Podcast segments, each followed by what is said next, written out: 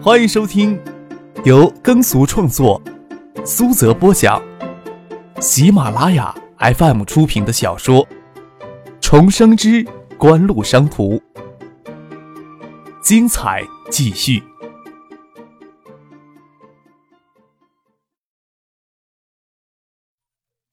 第五百六十四集。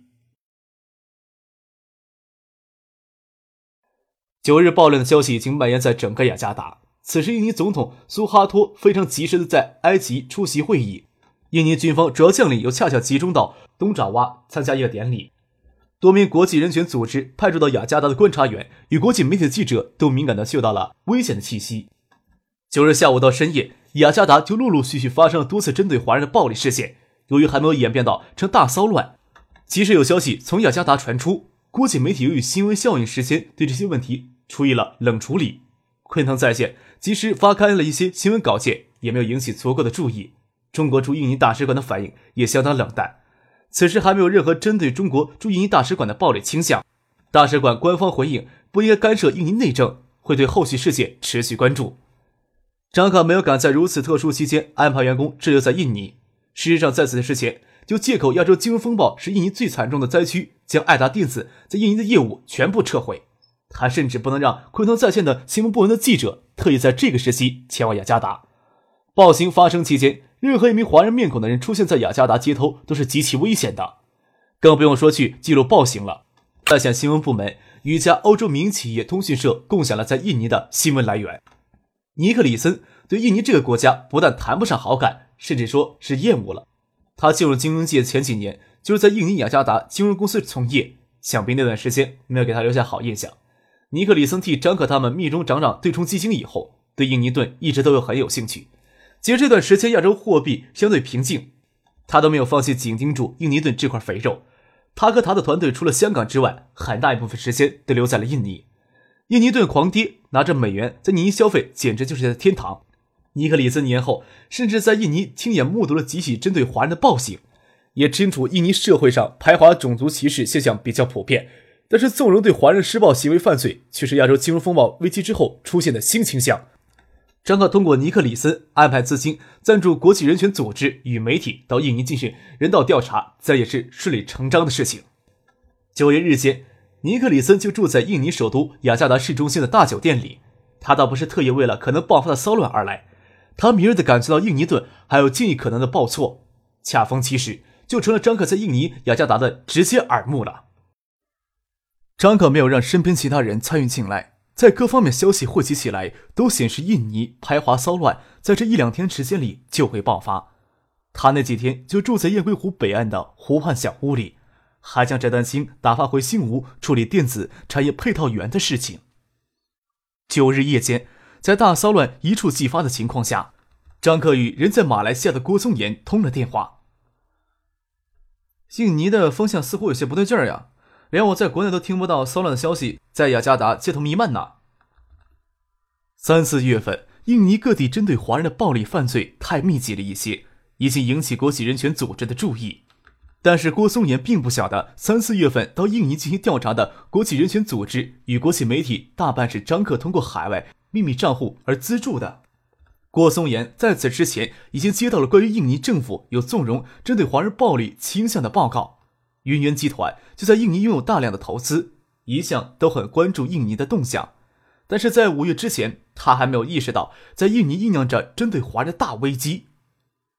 到九日夜间，郭松岩已经不再怀疑大骚乱爆发的可能了。他此前已经通知云源集团在印尼的华人员工注意留守工厂自保，与张可在岳阳电话里沟通，在各方面都冷淡的情况下，只能先知会新加坡政府。马来西亚政府对华人的态度并不能算非常友善，华人在马来西亚的政治地位向来不高，而新加坡则完全是海外华人在马六甲建立的国家，先知会下新加坡政府是眼下最佳的选择。大骚乱是十日早晨骤然爆发的，好像九日夜间几起暴力事件只是暴风雨来临之前的几滴预告性的雨滴。在湖畔小木屋坐了一夜的张克，看到清晨太阳爬上东边的湖畔树梢以后，打算给自己煮一杯咖啡，填填肚子之时，接到尼克里森在酒店打来的电话。就在打电话前十几分钟，许多印尼人突然涌进尼克里森入住的酒店前一家大型购物广场里面抢劫，对店内的华人店员与顾客大打出手。听说还在购物中心公然强奸了华人妇女，在最后离开的时候纵火焚烧了这家购物中心。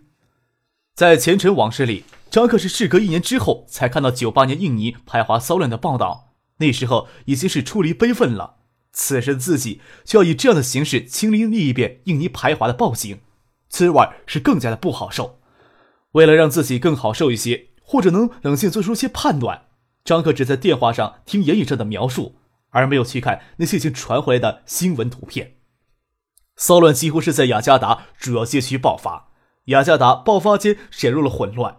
由于骚乱刚刚发生，还没有足够的证据能证明这是一起针对华人的血腥暴行。中央电视台在午间新闻里甚至还播报了印尼骚扰事件。一直到十日下午，大量从雅加达及印尼其他地区同时传出的新闻资料，通过新加坡传出来，已经证实了印尼华人是这场血腥暴乱的主要目标。对华人的抢劫和对华人妇女的强奸等暴行，已经遍布发生在雅加达每一个角落。从早晨到下午，已经有近百名暴徒强奸。或者轮奸华裔妇女的惨案发生在雅加达的街头，雅加达商业区几乎所有比较著名的华商购物中心都被暴徒纵火烧毁，被捣毁的商业建筑、民房、商店更是不计其数，满街都是燃烧的建筑与汽车，到处浓烟滚滚。整个雅加达地区却看不到有任何警察与军队的出现，军队与警察都在袖手旁观。这时候才有人陡然意识到印尼骚乱的性质恶劣与严重。下午五点钟，张克接到马东来在北京打来的电话，说昆腾在线接到有关部门的传真通知，要求删除一切关于印尼骚乱的报道。政府已经决定在国内对此次事件进行冷处理了。马向东知道张克打电话来的意思，他这时候只能以冷静、商人语的语气告诉马向东：“国内网站上的报道都删干净吧，政府自有政府的考量，不是咱们能揣测的了。中国与印尼在华的华人问题历来敏感。”而九十年代末期，中国在缅甸、泰国的军事战略布局仍未完成。马六甲海峡作为中国海外石油运输的必经航道，其中一端控制在印尼的手中。国内极其温和的外交态度似乎能够理解，关键还是国家的底气不够强硬。在中国崛起的过程当中，还有无数像周启瑜这样的人物，为了一己私利而背叛国家的利益。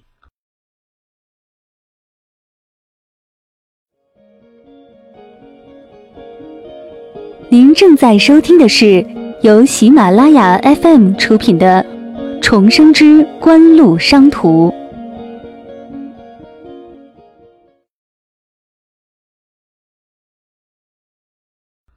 张克现在只能寄望于大量的新闻资料能够及时从印尼传播出去，通过国际媒体予以披露，引起国际社会广泛关注。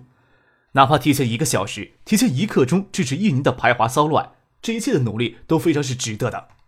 只是很可惜，昆腾在线的海外网站才刚刚建设，在海外华人群体里几乎没有什么影响力。张克此时尤其能感受到传媒网络在当代社会体系里深入骨髓的权利。他现在能够做的事情还极为有限，更多的是看着郭松岩、孙尚义等人去联系海外媒体披露正在印尼爆发的排华暴行，特别是让海外华人群体这时候团结起来阻止正在爆发的排华暴行。近在咫尺的新加坡媒体与政府是最先反应及时的。在昆腾在线的网络删除对排华的报道以后，张克大多数时间就是通过新加坡国际在线的网站关注雅加达的局势变化。当然，也有尼克里森身处奇迹或者郭松岩在马来西亚打来的电话通报。马来西亚的华人媒体也及时报道发生在了印尼的暴行。只是新加坡与马来西亚华人媒体影响力依旧有限。新加坡政府在十日下午两点就决定二十四小时开放樟宜的国际机场，接收从雅加达及印尼其他地方逃难出来的华人华侨。而美日等国家一直拖延到十日夜间，看到雅加达局势持续恶化、无法控制的情况，才做出撤侨的决定。暴行在夜色的掩护之下变得更加的肆无忌惮与血腥。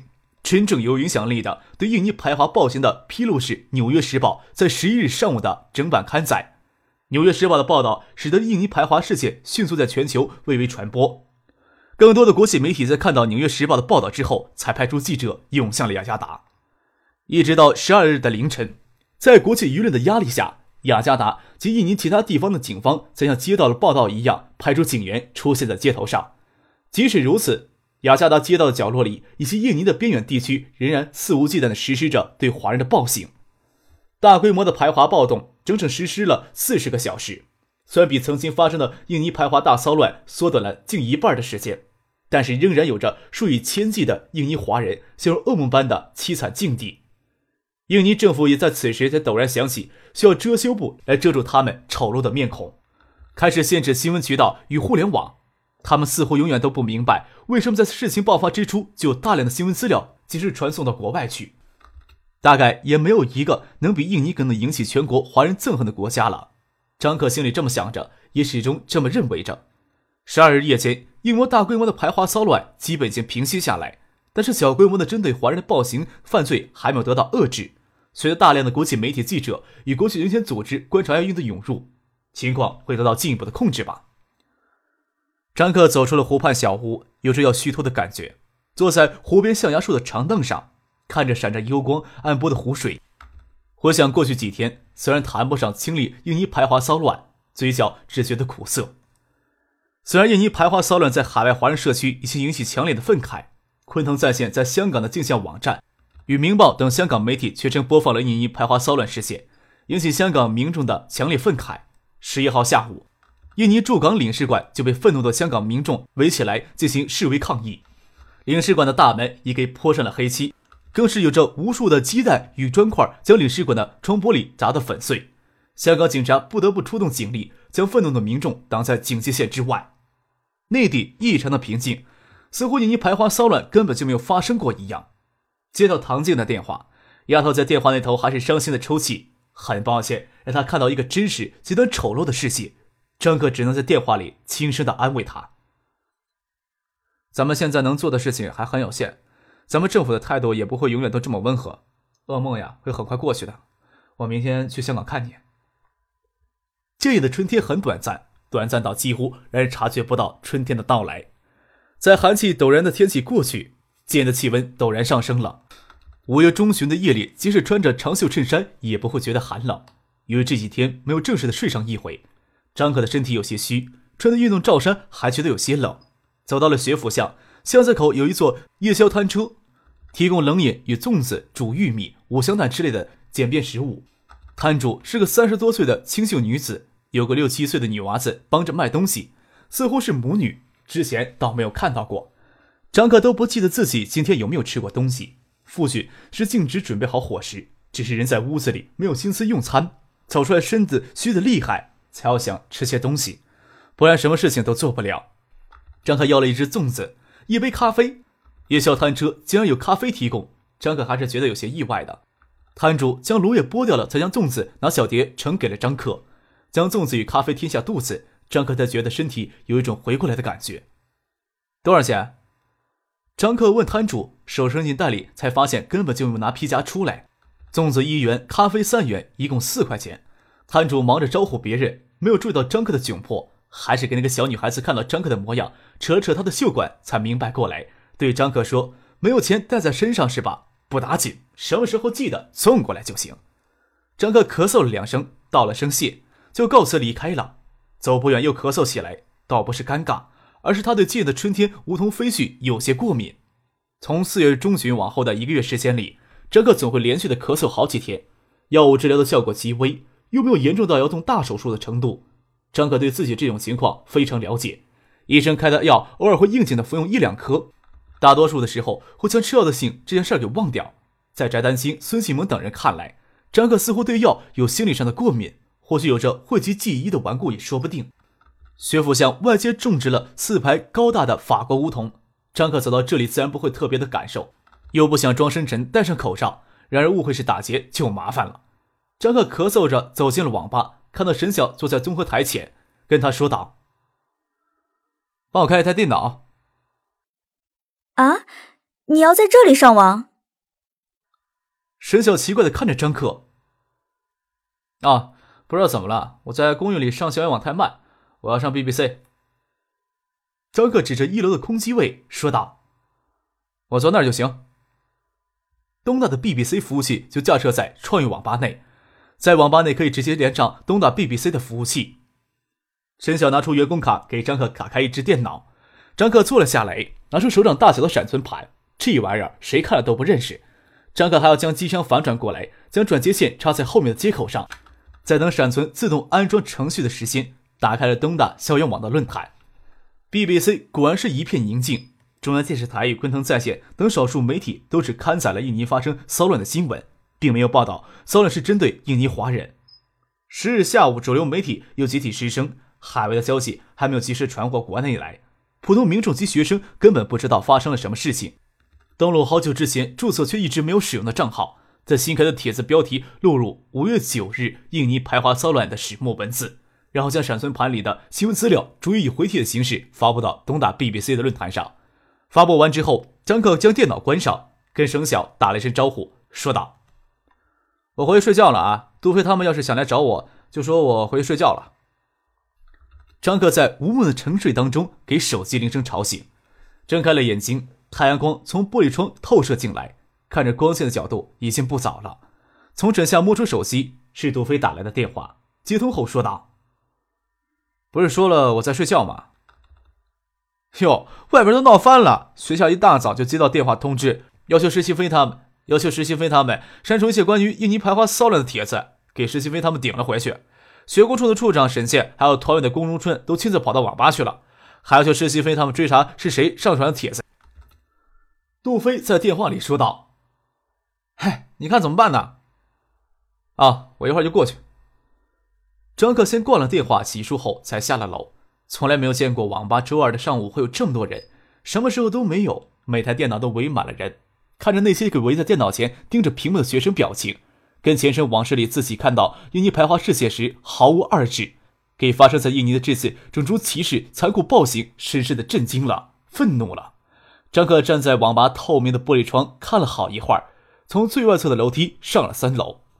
校园 BBC 最初是虫俱乐部成员架设的，校方也决定归虫俱乐部管理。后来成立创意网吧里，将 BBC 的服务器架设在网吧内部。虫俱乐部虽然解散了。但是又重新组建了虫子天空工作室，还是由石新飞他们义务管理东大 BBC。走到三楼，就听见一个听上去很刺耳的声音在里面咆哮：“ 你们呀，这是自毁前程！什么时候这么没组织、没纪律？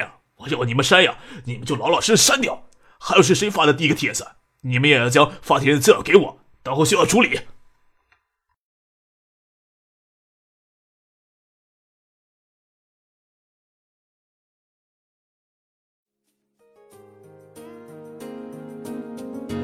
听众朋友，本集播讲完毕，感谢您的收听。